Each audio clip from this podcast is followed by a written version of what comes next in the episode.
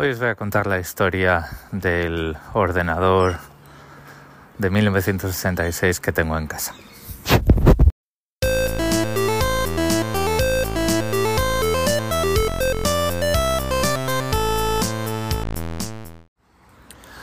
En 2016, cuando estaba en. cuando vivía en Madrid y todavía no había. eh, vamos a ver, el, el- el hecho de Australia ni siquiera era un factor porque todavía ni siquiera lo había pensado y todavía la persona que se iba a venir a Australia y que luego me lo pondría fácil y me prepararía el camino, pues todavía estaba viviendo en España. Me compré en eBay un Spectrum más 2A. Era un Spectrum con una carcasa negra y que tenía eh, pues el cassette integrado y era probablemente el con el más 2B, el más 3 y el QL eh, los, los Spectrum más avanzados eh, que hubo en el mercado antes de que el modelo desapareciese. Tanto el más 2 gris como el más 2A, como el más 2B y el más 3 fueron ordenadores que sacó Amstrad tras, tras comprar el- eh, los derechos del, del modelo Spectrum y de la marca Sinclair de producir ordenadores para Sinclair. Sinclair estaba desapareciendo ya, otro día podemos hablar de, esta historia.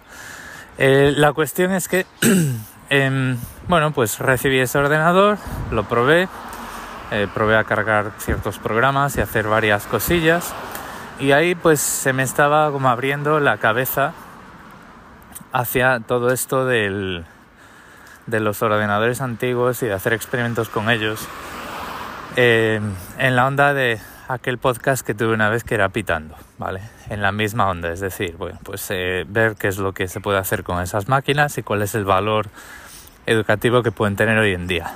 Y cuando lo iba a sacar de la caja, digamos, por segunda vez para cambiarle las cintas, las, las gomas al cassette y empezar a, a verlo pues un poco más en profundidad, fue cuando todo esto de Australia eh, aconteció, vamos a decirlo así, y eh, decidí que ese Spectrum no se iba a venir conmigo a Australia porque pues directamente eh, podían no sobrevivir el viaje. Entonces ese, ese ordenador está en casa de mi hermano y todavía funciona.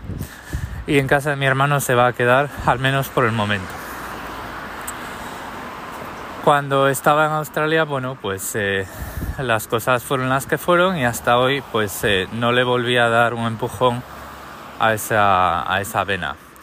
Y le volví a dar un empujón a esa vena porque mi mujer me dijo que había alguien en Facebook que vendía un Spectrum. Era un Spectrum más 2 de carcasa gris. Le dije yo, oye, pues le voy a hacer una oferta y a ver qué tal. Este tipo además, el, el tipo que lo vendió tiene un canal de YouTube en el que eh, arregla eh, ordenadores antiguos, es uno de estos entusiastas del retro.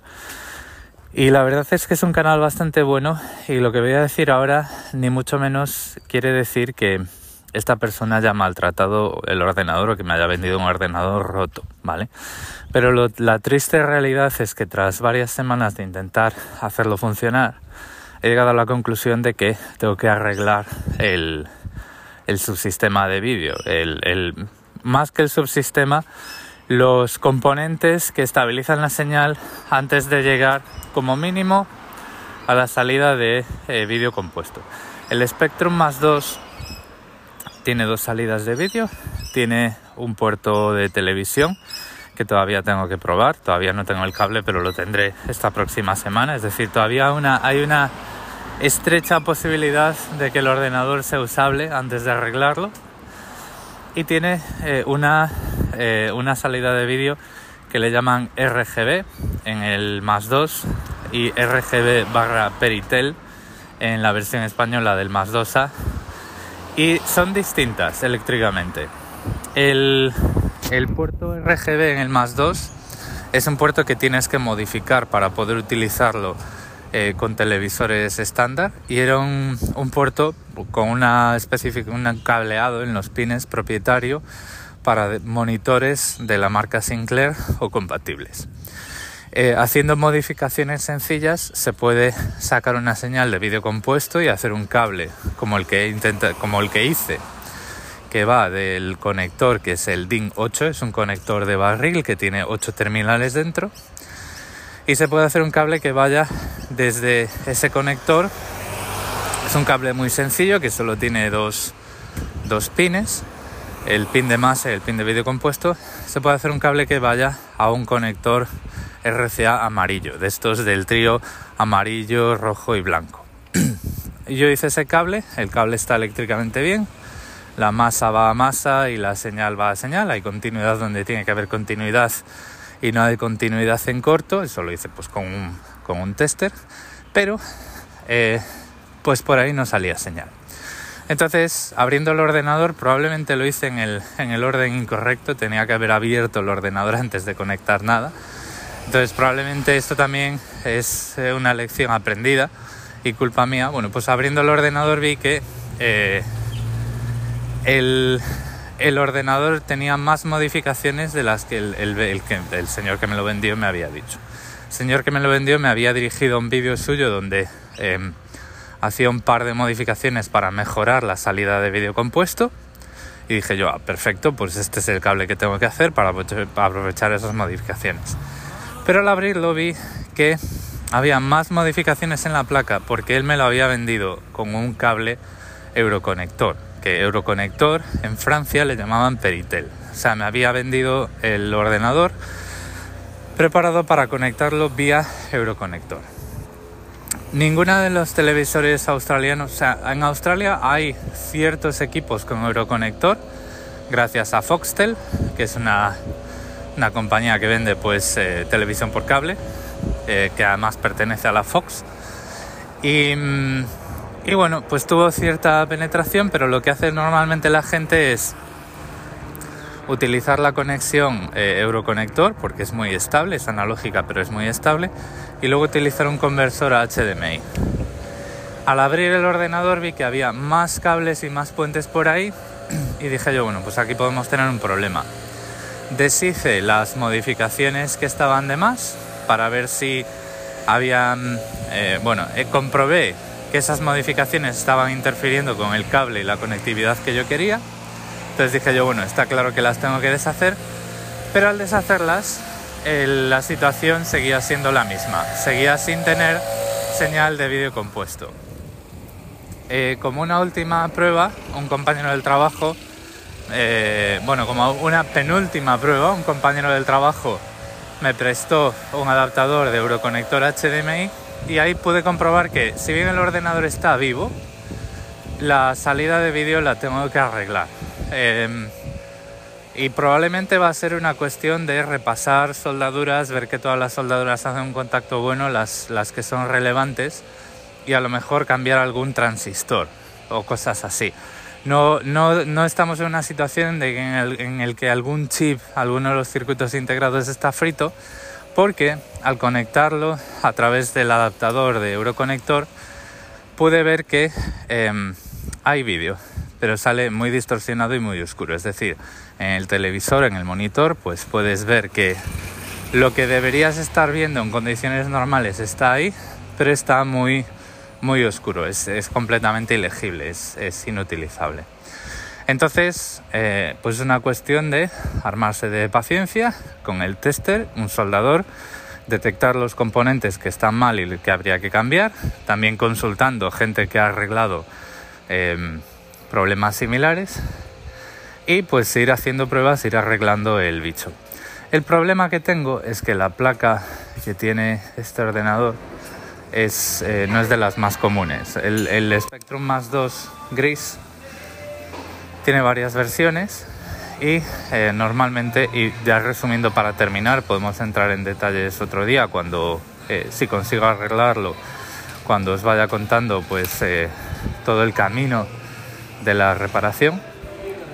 Digamos que el, la placa que tengo yo no es la placa que protagoniza vídeos de modificaciones y reparaciones, salvo los vídeos, los dos vídeos que ya vi de este señor que me vendió el ordenador.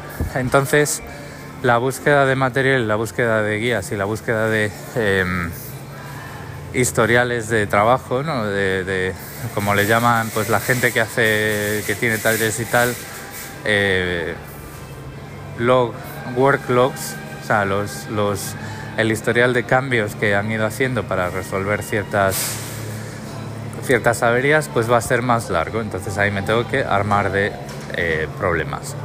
Bueno, esta es la historia del chisme eh, que he estado comentando a través del grupo de Telegram durante un tiempo y que además también he estado comentando em, muy de pasada en Mastodon. Y em, esto también es parte de la gracia em, de los ordenadores eh, que son tan viejos. Son tienen pocos puntos débiles, vamos a decirlo así. Tú te puedes encontrar un ordenador de hace 40 años y con un acceso a una tienda de electrónica a nivel hobby puedes encontrar suficiente material y herramientas para devolverle a la vida y conseguir incluso eh, calidad de vídeo superior a la que traían de fábrica, como son pues a través de estas modificaciones. Y entonces pues tiene también esa vertiente, ¿no? O sea, en el episodio anterior os hablaba de una vertiente puramente de software, de lo que se puede hacer con un ordenador de estos que no se puede hacer con un ordenador actual. Y otra de las cosas que se pueden hacer con estos ordenadores es aprender a arreglar circuitos y aprender a soldar. Bueno, no aprender a soldar, deberíamos, y yo debería aprender, debería practicar a soldar en, en otros, en otros, en otros huertos antes de meterme con un ordenador de hace 37 años, 37, 40 años pero te permite eh, desarrollar también esas habilidades, ¿no? Entonces, bueno, pues esto es... Este es el plan.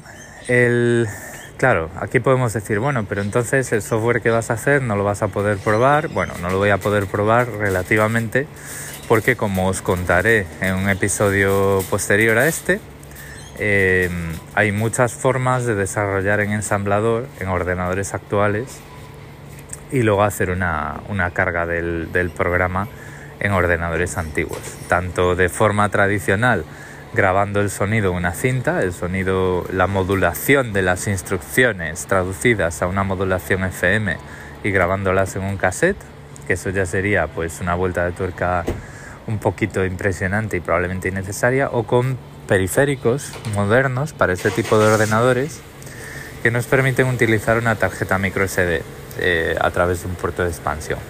En cualquier caso, este es el episodio de hoy. Muchas gracias por el tiempo que habéis dedicado a escucharme y recordad que en las notas del episodio tenéis todos mis medios de contacto. Un saludo.